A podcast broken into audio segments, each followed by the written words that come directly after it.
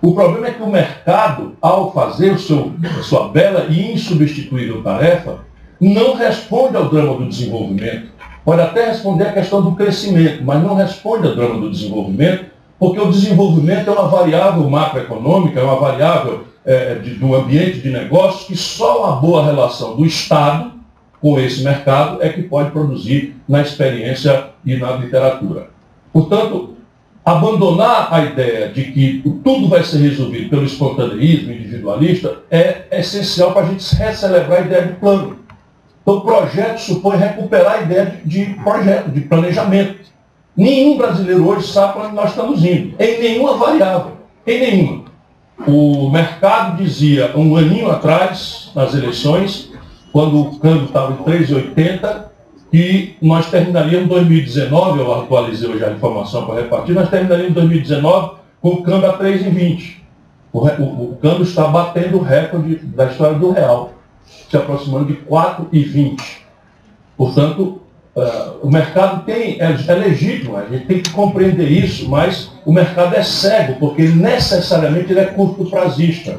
O mercado tem que reagir à competição, à concorrência agora, aqui. E ele não está imaginando o que é estrategicamente variáveis é, de comércio exterior, variáveis de taxa de câmbio. São muito difíceis do mercado precificar sozinho, embora seja um conselheiro sempre muito importante, por favor, não me entendam mal.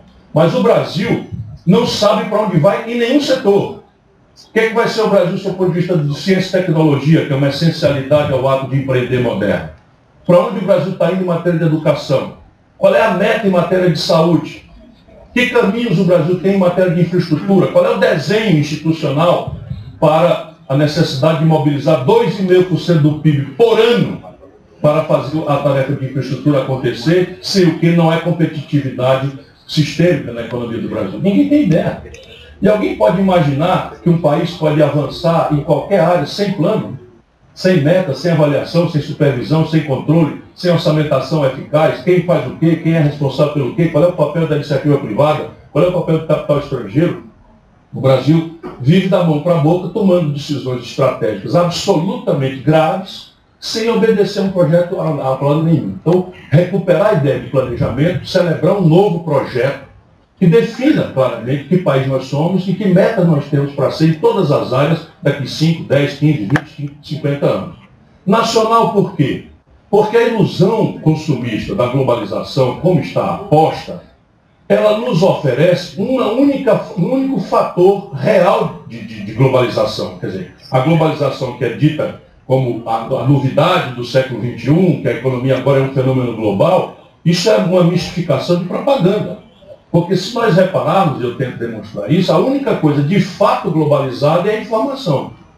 E aí um garoto lá de Sobral, no bairro de Sumaré, sabe exatamente no mesmo tempo de um garoto da África, de um garoto da, do fundão da, da Rússia ou da Ásia, ou do Oriente Médio, sabe exatamente no mesmo dia qual é o estado da arte em matéria de serviços ou bens e conecta sua aspiração de felicidade, seu símbolo de êxito social, a acessar esse padrão de consumo só que a condição de produzir esse bom, bonito e barato cada vez mais é nacional e menos global.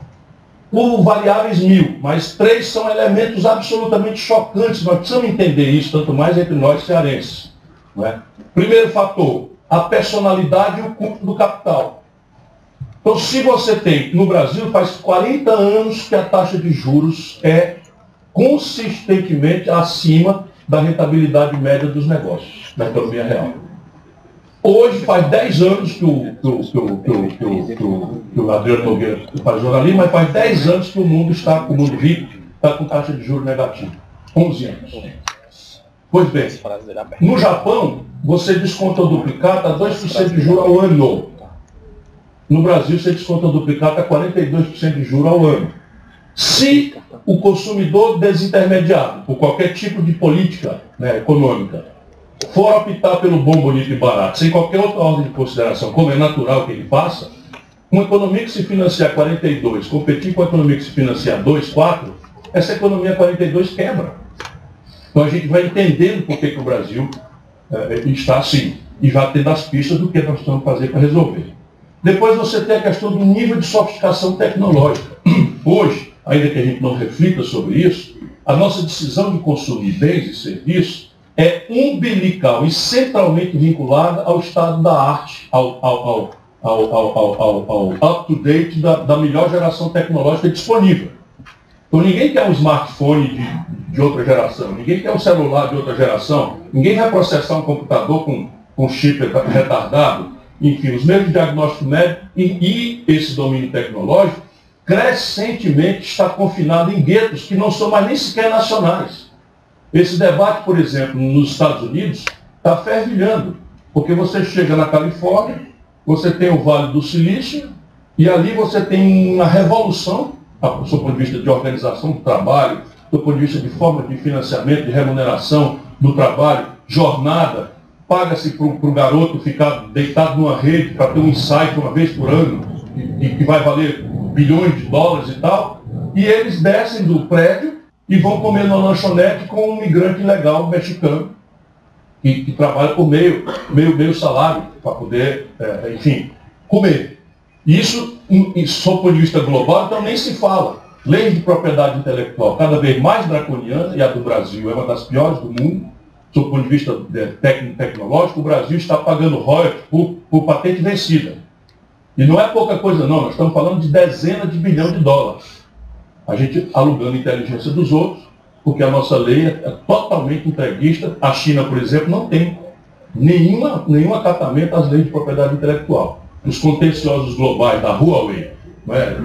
por exemplo, com a, com a Apple, com, com a coisa, são violentíssimos e estão no centro da grande, do grande conflito do, dos tempos modernos, que é a confrontação comercial do, do, da China com os Estados Unidos. Portanto, a outra assimetria é o domínio tecnológico. E o Brasil está extensamente retardado, do ponto de vista tecnológico, do ponto de vista dos seus serviços e produtos médicos.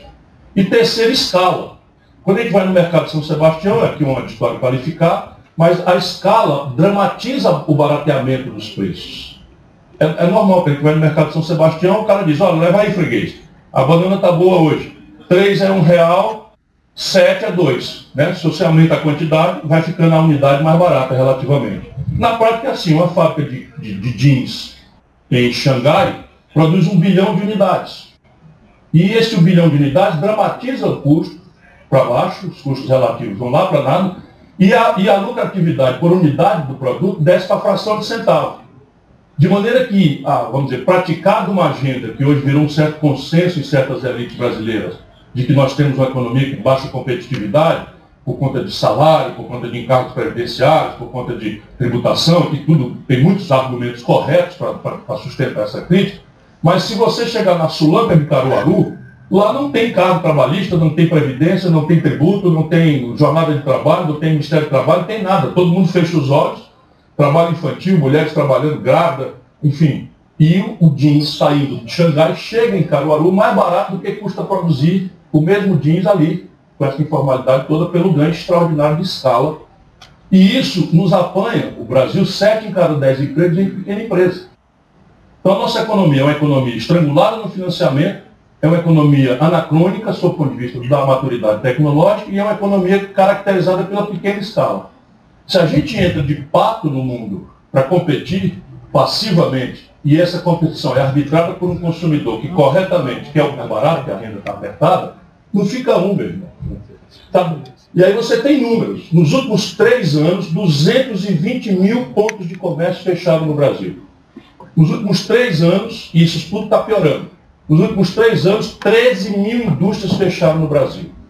Nos sete meses do Bolsonaro, 2.632 indústrias fecharam em São Paulo. Nos sete meses do governo Bolsonaro. E não é brinquedo, porque você tem hoje, por exemplo, a capacidade instalada da indústria brasileira está ocupada em 66% apenas.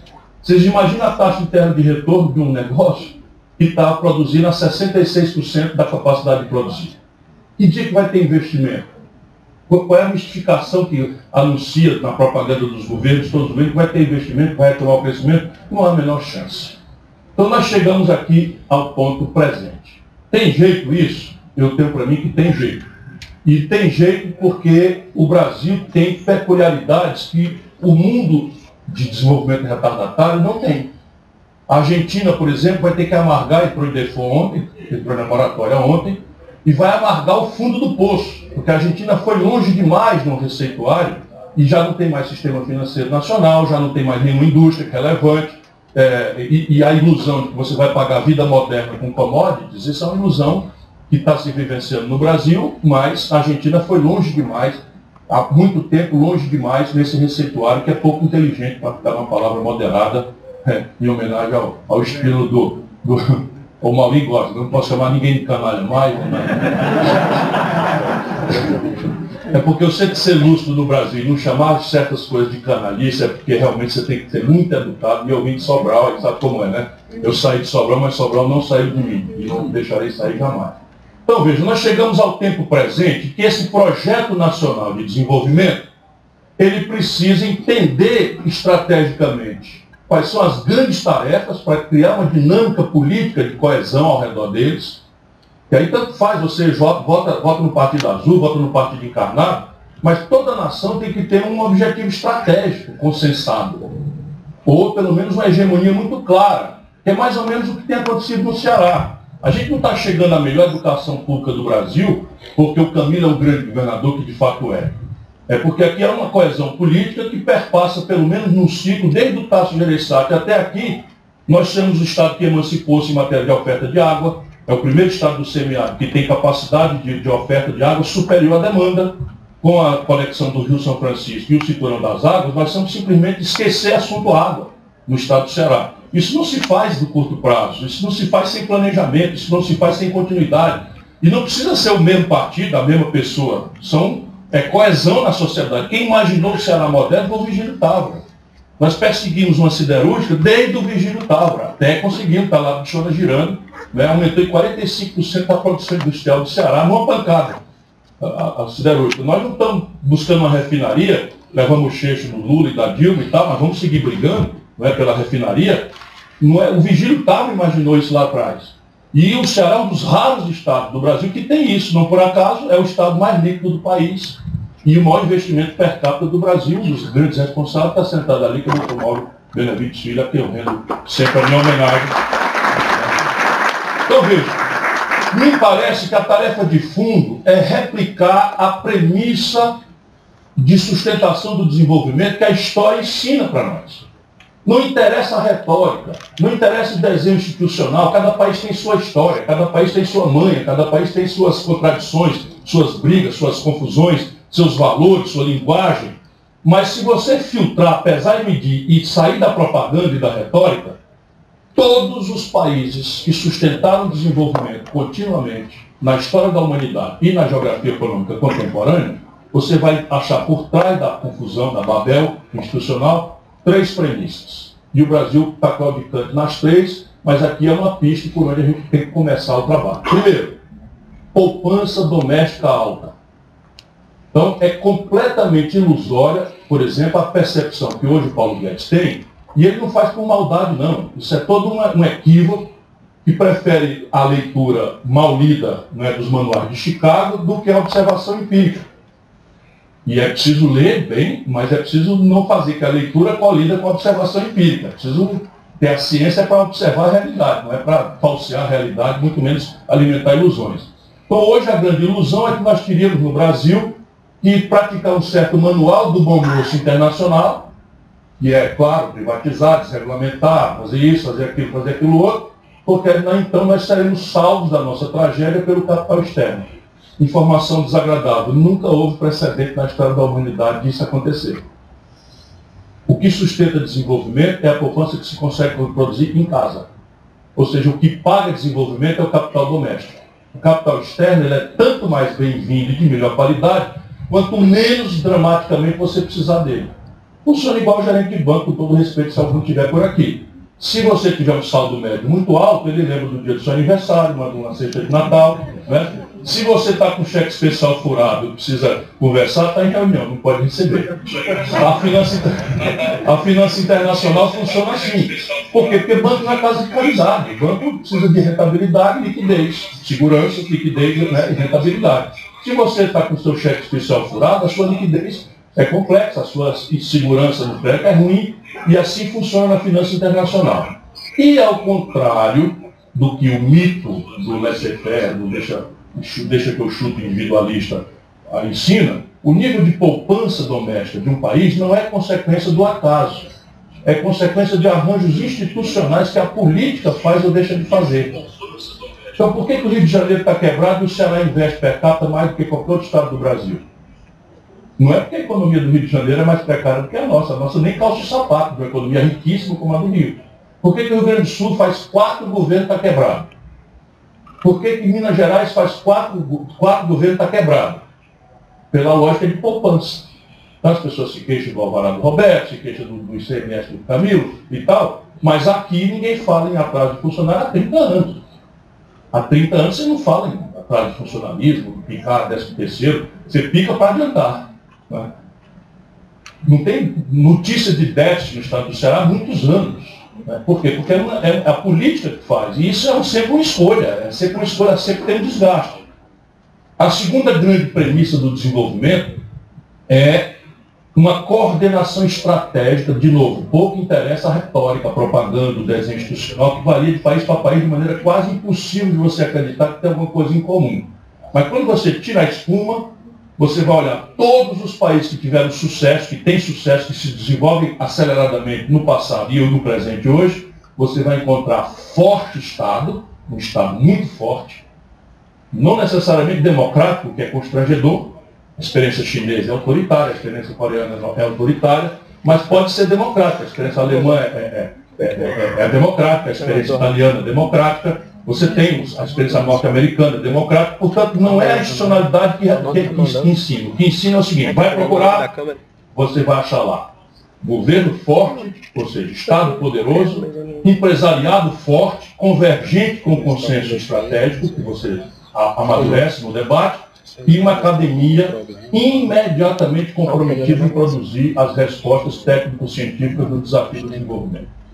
Então esse é o grande objetivo do Brasil, desse projeto nacional que eu advogo, é você entrar com a dinâmica de um certo prazo, dá para a gente construir isso em 10, 15, 20 anos, não precisa mais do que isso, até porque é virtuoso o ciclo, na hora que ele começa ele se acelera, você fazer uma aposta na elevação da poupança doméstica, isso tem a ver com desenho previdenciário, tem a ver com desenho tributário, tem a ver com mercado de capitais, tem a ver com venture capital, que não existe nem sequer expressão em português, e que é a grande ferramenta de financiamento da inovação, do jovem empreendedor. Né? O Bill Gates nascesse no Brasil, era motorista do Uber, porque ele não tinha um centavo, começa numa garagem, inventou uma coisa nova que não tinha precedente e o dinheiro foi venture capital, se associou com ele, se ele der certo, o cara se associa e ganha uma, uma fábula. Se der errado, mica e pronto, não tem garantia, não tem avalista, não tem.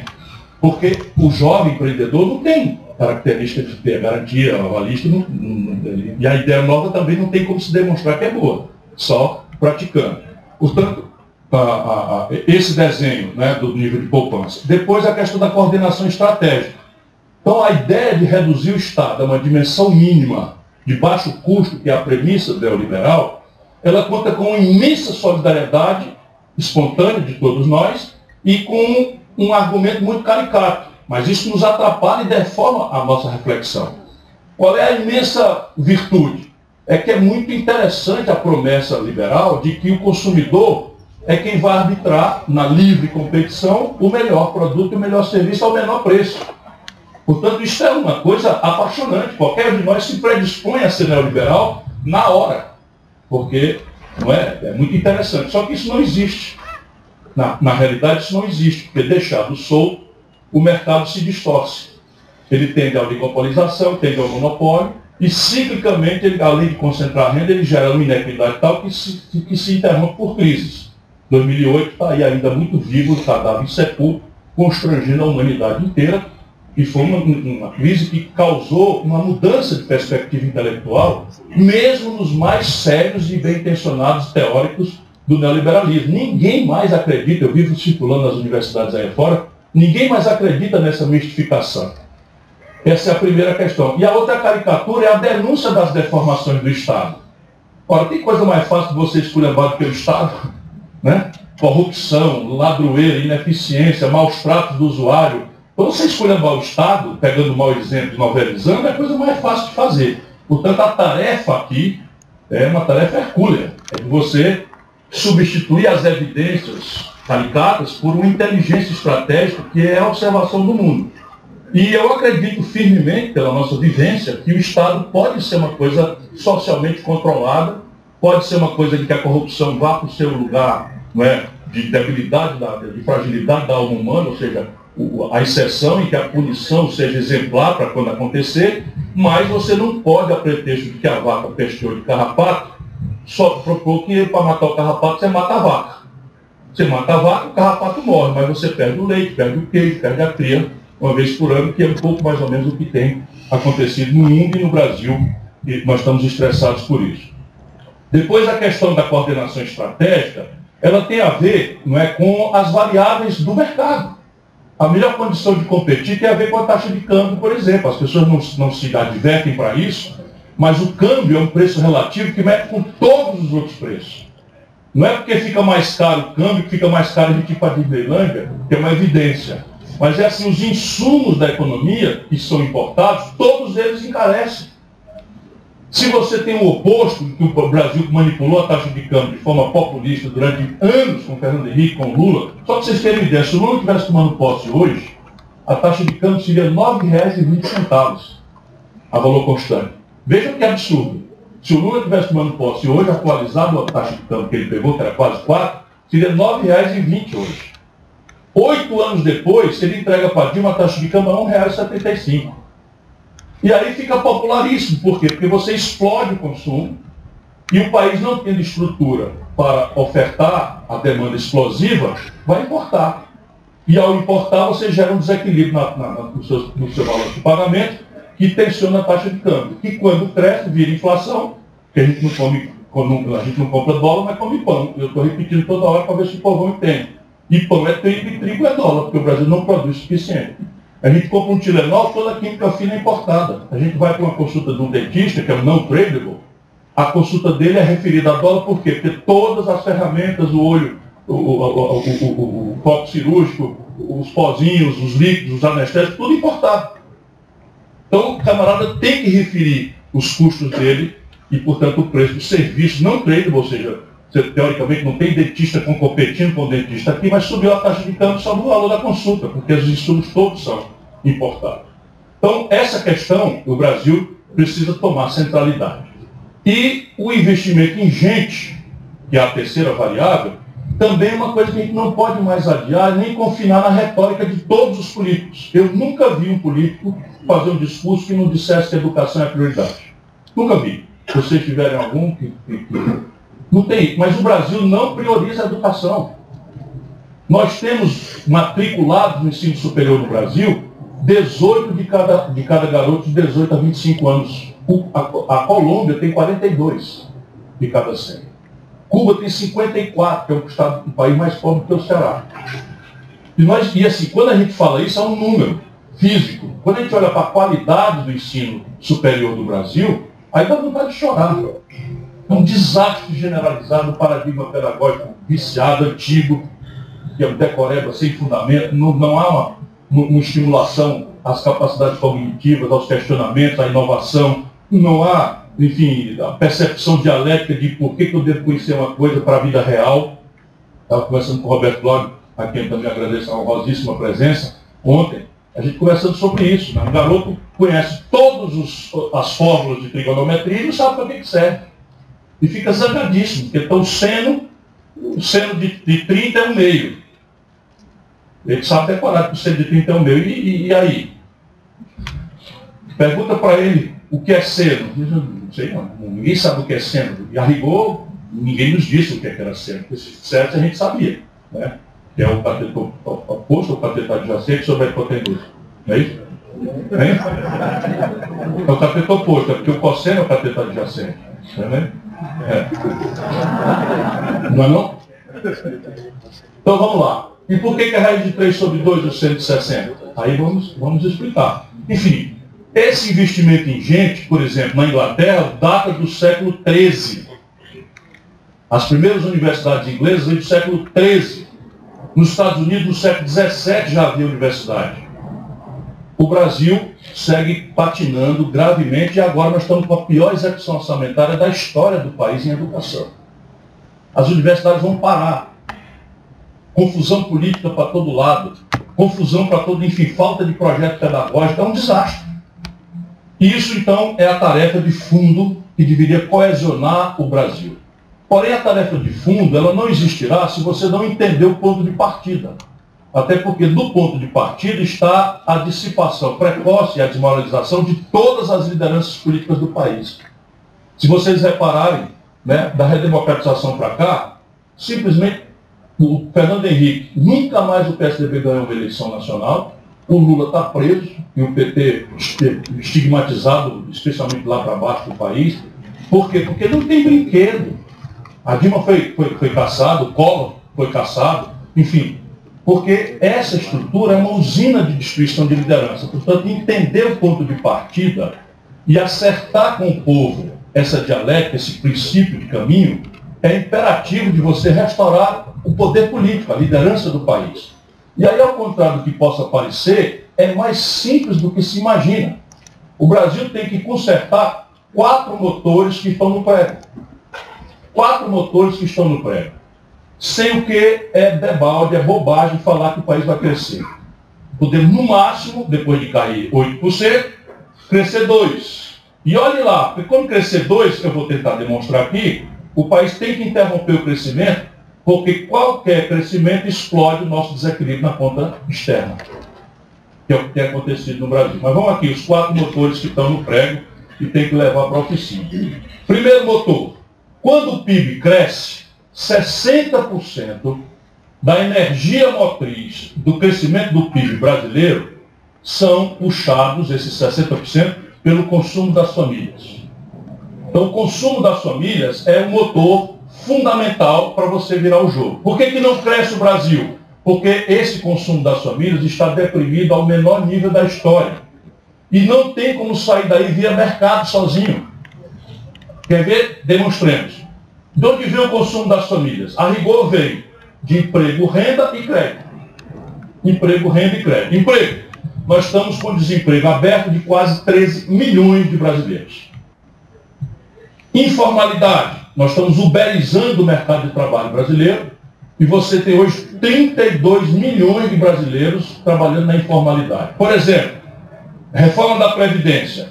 É grande mentira, e vem daí uma ressaca monstruosa, que a reforma da Previdência, se passar, como está indo aí, está andando, passou na Câmara, vai passar no Senado, o efeito disso, no curto e médio prazo, do ponto de vista fiscal, é zero. Por quê? Porque o problema da Previdência brasileira é modelar também. Só o Brasil, a Argentina e a Venezuela não são boas companhias neste assunto, né? Venezuela e Argentina, os dois estão quebrados e nós também, persistem com o sistema de repartição. O que é o sistema de repartição? É o sistema em que o, trabalhador de hoje paga o aposentado. Isso supõe duas pernas que sumiram da vida humana e brasileira dramaticamente. Primeira perna, demografia jovem.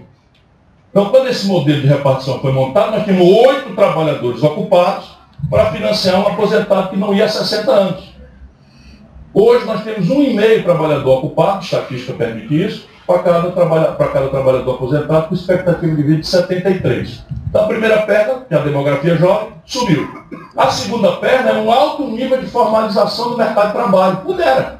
Qual é a grande energia financiadora da Previdência? A contribuição patronal e a contribuição do empregador, do empregado. Se não existe mais essa relação, eu tenho que o dinheiro. E qual é a resposta que essa reforma da Previdência fez para isso? Nenhuma.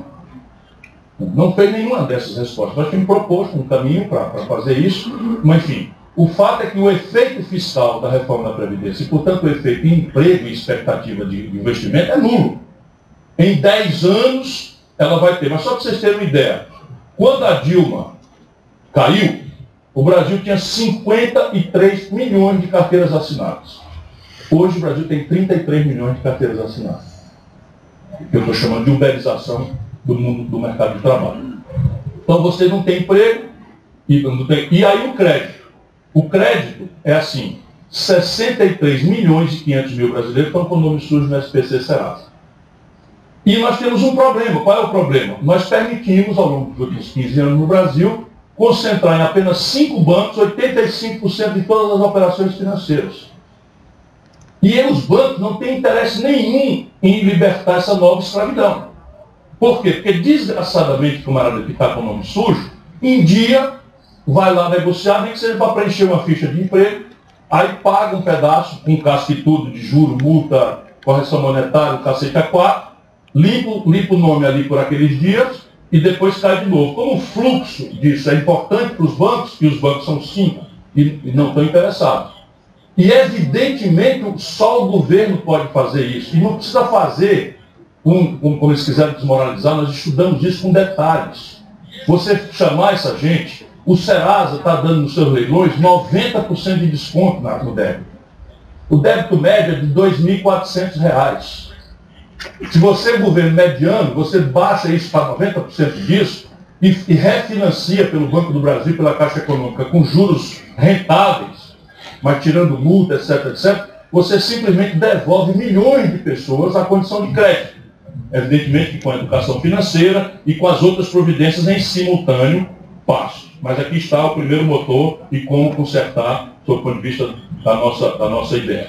O segundo motor que está enguiçado é o investimento empresarial. Décadas de juro alto trouxeram o Brasil ao colapso do investimento empresarial. Hoje é o maior nível de endividamento dos empresários e o maior nível de inadimplência da história do capitalismo brasileiro. E, de novo, ninguém está rolando papagaio de ninguém nas principais praças, São Paulo, por exemplo.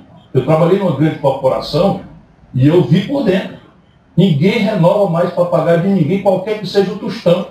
Porque do outro lado está o governo garantindo a remuneração até de depósito à vista.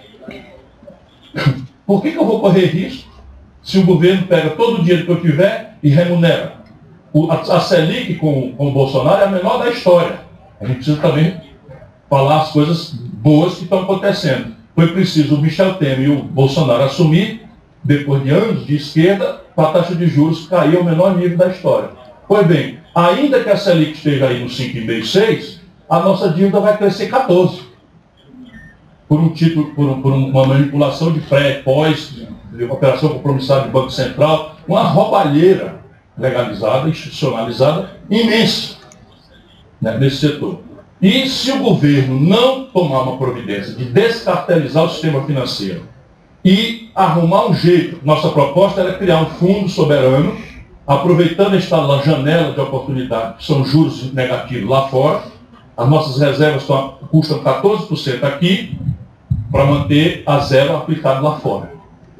Não sei se todo mundo sabe disso. Eles agora começaram a queimar vendendo dólar barato, e, e isso é, é, a grande tragédia do Brasil. Mas essas reservas são assim, o, o, o governo brasileiro tomou esse dinheiro emprestado a 14% e hospeda as reservas lá fora aplicada a zero. Então, e não precisa ter esse volume, 388 bilhões de dólares, nós precisamos um ano e meio de importação, portanto, com 200 bilhões, está muito bem resolvida a situação cambial brasileira, sobrando 180 bilhões para você ou abater dívida ou ir fazer um fundo soberano para trocar dívida externa de, curto, de, de, de prazo mais longo e de custo mais barato por dívida interna de prazo curto e estrangulada no juro. São ideias que surgem a gente pode fazer, mas o segundo motor é o investimento empresarial colapsado. Sem uma mão firme do governo, o mercado não vai fazer essa reestruturação. E nós temos que lembrar de novo o que eu já falei. Hoje a indústria brasileira está se acabando, ocupa 66% apenas da sua capacidade instalada. Portanto, não há chance nenhuma de investimento acontecer, porque o crédito está colapsado e a capacidade instalada ociosa é tão grande que não tem investimento novo que ninguém vai fazer. O terceiro motor é a questão do desequilíbrio externo. Me perdoe, eu vou falar um pouquinho mais sobre isso, porque isso tem uma centralidade que o nosso imaginário não apanha. Não, não se discute muito isso na televisão, enfim, nós não temos muita, muita capacidade de entender. Mas é assim, o Brasil desindustrializou-se. O que era 80%, 30% do PIB, hoje é 11% do PIB. E, e, a, e, a, e a seta está apontada para o subsolo. E o nosso modo moderno de vida é basicamente manufaturado. Todo, todo o aparato. Então, todas as vezes que o Brasil cresce dois pontos, que é esse teto que a estatística está mostrando, a importação explode e cada vez de forma mais volumosa, porque a indústria está se acabando, e ao se apresentar um déficit em manufaturados, que agora projeta assim, 150 bilhões de dólares, você tensiona a taxa de câmbio. Né? Com um buraco na conta, o investimento direto estrangeiro está indo embora, 9 bilhões de dólares saíram da Bolsa de Valores nos últimos meses no Brasil, enquanto se engana a população, que agora vai, etc, etc e tal. 9 bilhões de dólares saíram da Bolsa de Valores do Brasil. E você tem o investimento direto estrangeiro também definhando, porque a Ford está fechando, a Fiat está diminuindo, a Mercedes está diminuindo, porque não tem demanda. Portanto, há um desinvestimento estrangeiro. E aí a balança, a balança comercial de commodities, ela primeiro sofre ciclos né, de oscilação de preço muito abissais. O Lula reinou porque nós estávamos vendendo uma tonelada de minério de ferro a 190 dólares. Um barril de petróleo por 110. Quando a Dilma foi para o fundo do poço, nós estávamos vendendo a mesma tonelada de minério de ferro por 38. O mesmo barril de petróleo por 30 dólares. E aí você desfinancia o balanço de pagamento, tensiona a taxa de câmbio, e quando o câmbio desvaloriza, 4,20, já já vai para os preços. Imediatamente vai para os preços. E os loucos inventaram um tal de piloto automático, é subir o preço por conta de câmbio, o cara ataca com taxa de juros, que é um remédio que se usa para excesso de demanda. Então você ataca a taxa de juros, por quê? Porque a demanda em descontinuidade, em, em, em desconformidade com a oferta gera sobrepreço. Ok, todo mundo entende disso. Só que quando eu tenho 66% de capacidade instalada ocioso e com o consumo das famílias deprimido, eu não tenho sobredemanda. E eu ataco a taxa de juros, com taxa de juros um preço que subiu porque a taxa de câmbio subiu. Então, vocês querem ver os, as, as loucuras que estão sendo feitas no Brasil. Hoje, 30% da capacidade instalada das refinarias da Petrobras estão ociosos. E o Brasil deve importar este ano quase 300 milhões de barris de gasolina, óleo diesel, gás de cozinha, que elas de aviação. Importar em dólar. Portanto, nós estamos cambializando o preço do combustível. Subiu para 4,20, não tem conversa. Ainda que o petróleo caia, vai já já para a bomba o pão vai subir, os remédios vão subir, porque bater em 4,20 não tem conversa, só esperar um pouquinho, não passa tudo de uma vez, porque nós estamos com uma depressão na demanda gigantesca, mas mais cedo ou mais tarde aconteceu. E o fato é que, estruturalmente, cresceu dois pontos, 150 bilhões de buraco, taxa de câmbio sobe, governo atira com taxa de juros, taxa de juros deprime a economia, e a questão fiscal vai ficando insolúvel, porque, apesar de superávit primário que já tivemos, consistentemente durante longos anos, apesar de não ter correspondência em investimento nenhum, a nossa dívida só cresce. Nós estamos nos aproximando de 80% do PIB, a dívida brasileira, sendo que parte substantiva dela vence em quatro dias. Porque não há precedente nenhum manual de economia, nenhum professor. Se você chega em Chicago e vai fazer uma palestra, um debate, quando eu digo isso, o cara pensa que é um problema de tradução. Não, isso que eu estou dizendo mesmo, quase um quarto da dívida brasileira vence em quatro dias. Dias. É isso que eu estou dizendo, quatro dias. Um, dois, três, quatro dias. Ninguém entende isso. Ninguém compreende isso. E não há razão nenhuma para que isso seja assim, a não ser desse governo. E o outro, o outro motor enguiçado é o investimento público. O investimento público brasileiro esse ano é o menor da história. Nós estamos passando ao sétimo mês de governo. Não, estamos concluindo o oitavo mês de governo. A gente tem um observatório trabalhista, eu estou acompanhando a execução orçamentária setor a setor e globalmente. O investimento até esse oitavo mês equivale a 0,32% do PIB, um terço de 1%. Só para dar manutenção à nossa infraestrutura, nós precisamos de 1,5% do PIB. Então as estradas vão se esburacar, é, enfim, é, 1,5% do PIB é o que necessitamos para manutenção. Nós estamos investindo em tudo 0,32% do PIB. Consolidado União, Estados e Municípios.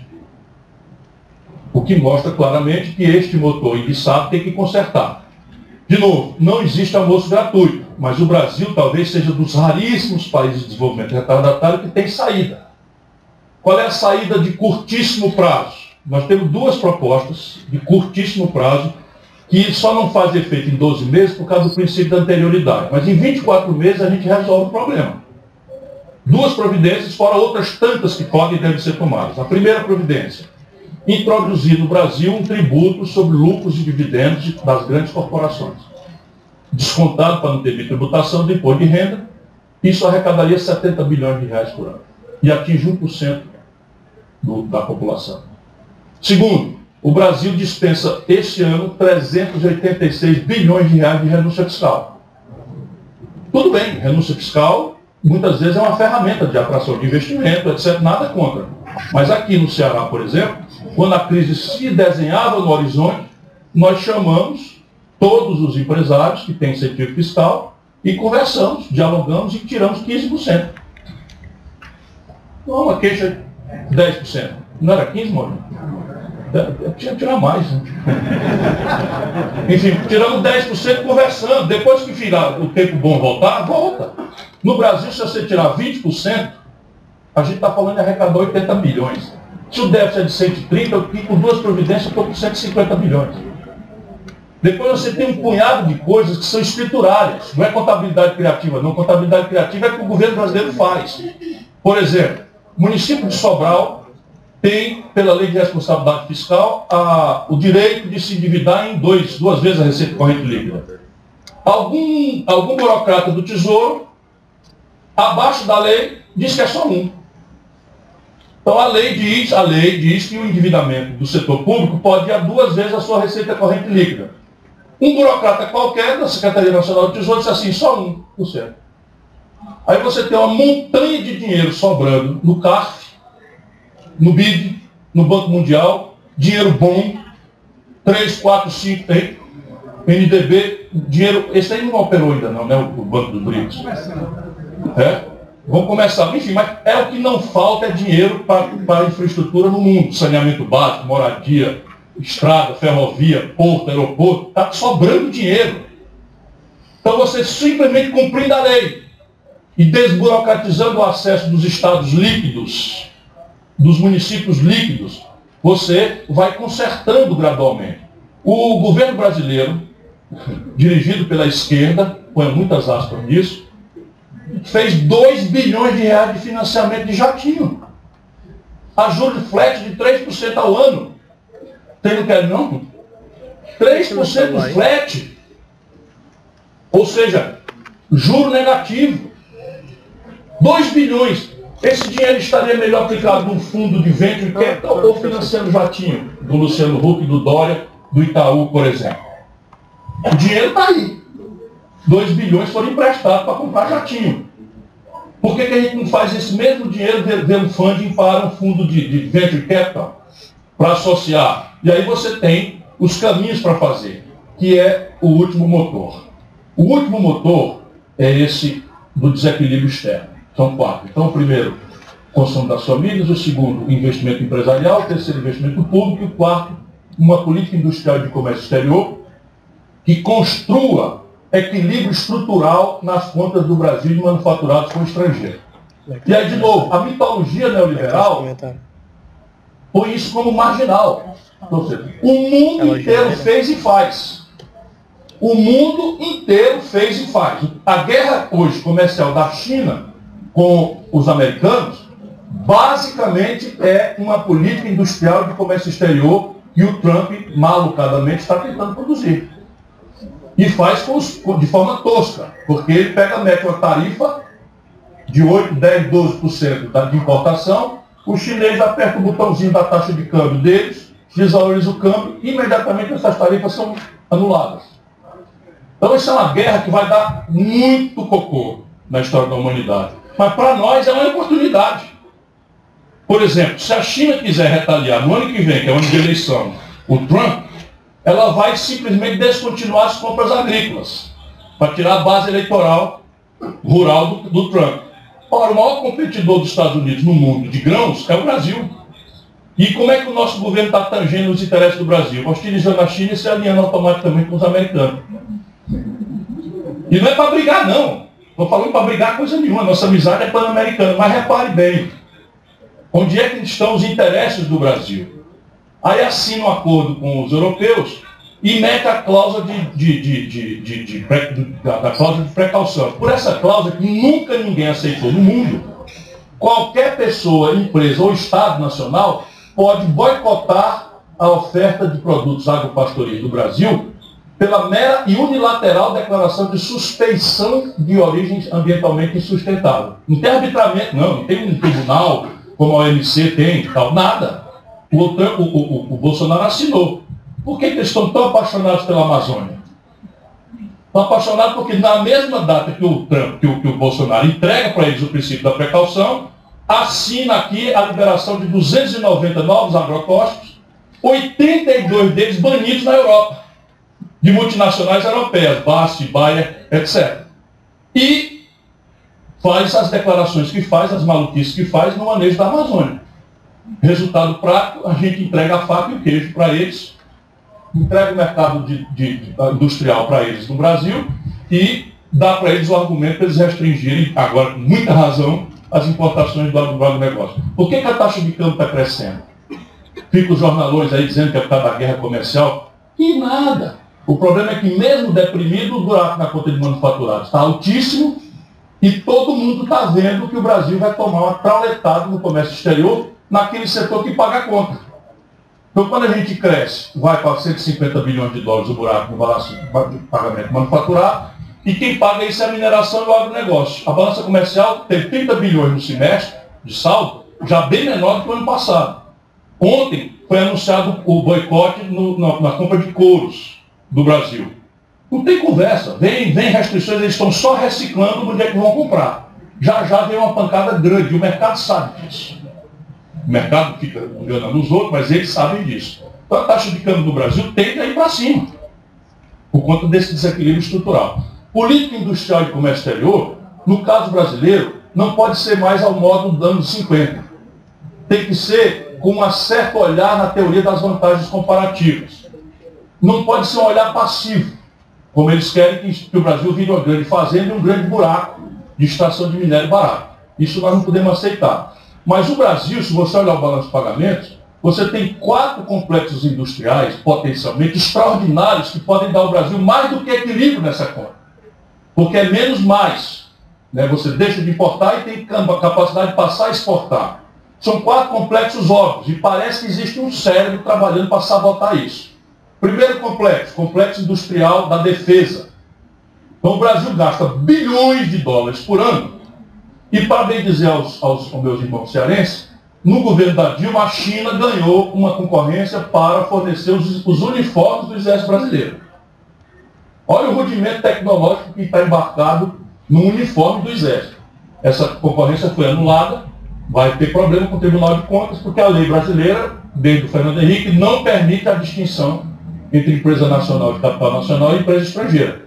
E a, a 8666 é menor preço. E a China, por câmbio, por, por juro, por, por, por tecnologia e escala, bota o uniforme para os exércitos brasileiros mais barato do que custa pedalar lá em Nassulândia de Caruaru. Então o complexo industrial da defesa é foguete, é avião, é não sei o que e tal. E a joia tecnológica disso era a Embraer. É a Embraer. E eles permitiram que se entregasse a Boeing pelo preço do Copacabana Palace. Então a Embraer foi entregue para a Boeing pelo preço do hotel Copacabana Palace. Com mil fraudes. Mil fraudes. E ela era privada, não precisava ser estatal. Não precisa ser estatal. Mas a grande ferramenta é a compra governamental para pretexto de defesa. Essa é a grande explicação da, da sofisticação tecnológica americana. O gasto bilionário, trilionário que eles fazem a pretexto de defesa. Segundo, o complexo industrial do agronegócio. Faz sentido, meus companheiros, que a agricultura e pecuárias mais competitivas do planeta Terra importe 50% dos seus insumos do estrangeiro? Agora a Petrobras estava fazendo uma fábrica de fertilizante no Mato Grosso do Sul, essa gente entregou, vendeu para a multinacional antes de ficar pronta e a multinacional simplesmente comprou para fechar. Fábrica novinha foi. Porque está oligopolizado o mercado e eles dominam. Mas nada impede o Brasil, aliás, já já a gente tem que comentar aqui uma coisa, mas o Brasil tem esse potencial porque o dinheiro já está ouvindo a conversa. Nós estamos importando do estrangeiro, defensivo, agrícola, fertilizante, todos os implementos, as máquinas, tudo está sendo importado do estrangeiro. Semente. Então, em Santa Catarina, em Xanxerê, que é a capital brasileira do milho, um cidadão vai na, na, na loja lá, compra um, um, um, saco de semente de milho que é, é, é registrado por unidade. Então, esse saco contém 1.500 caroços. Compra por 350 reais. Produz um milho, a saca de 60 quilos, ele vende por 40. Esse é um grande negócio que nós estamos fazendo no Brasil. Então, Nós não sabemos fazer semente. A Embrapa foi que desenvolveu a soja para o cerrado. Não existia cerrado, o cerrado não dá nada. E a Embrapa foi lá e desenvolveu o nosso cajueiro clonado aqui. A Embrapa que desenvolveu. O Brasil tem tudo para resolver e verticalizar isso daí. Depois você tem o terceiro complexo industrial, que é o da saúde. Esse ano, o governo brasileiro vai importar, só o governo federal do estrangeiro, 17 bilhões de dólares. Você não tem o dado, mas se você somar estados, municípios e, e setor privado, eu desconfio que pelo menos o dobro disso. Nós estamos falando de 30 bilhões de dólares por ano de evasão de divisa. Num complexo industrial em que a compra governamental é a principal ferramenta. E que você pode pegar, ir ao SUBA, fazer um, um Instituto Federal de Engenharia Reversa, porque 80% disso a patente é vencida, vai lá e copia. Prótese, cama de hospital, é, remédio, é, meio de diagnóstico médico, essas coisas, produzir ao SUBA. E o governo é que compra. No mínimo é mais barato que ele ter o frete. No mínimo. E você pode incubar empresas de jovens empreendedores, conectar com a universidade, enfim. O quarto complexo industrial, que também é potencialmente enriquecedor, é petróleo e gás. Então veja o absurdo, um terço da capacidade de refino que nós temos, ociosos, e a gente importando gasolina que é semi-elaborada. Você imagina o potencial extraordinário que, que há no complexo petrolífero de polímeros, novos materiais, fibras, plásticos, etc, etc, etc, etc. O céu é o limite. E isso a gente precisa fazer porque só o Brasil e os países de desenvolvimento retardatário têm essa capacidade. Tá Mas isso exige uma atitude política. E nós voltamos ao, ao ponto em que eu comecei. O Brasil não pode mais aceitar que seus problemas sejam discutidos por ódio e paixão ou na crença do culto à personalidade, de novo por ódio e paixão, do fulano, do Beltrano, e o fulano pode fazer o que quiser se eu gostar dele, e o outro não pode acertar tudo e que eu não gosto dele, eu também não faço o recibo. Isso está matando o nosso país, mas está na nossa mão resolver. Obrigado pela atenção.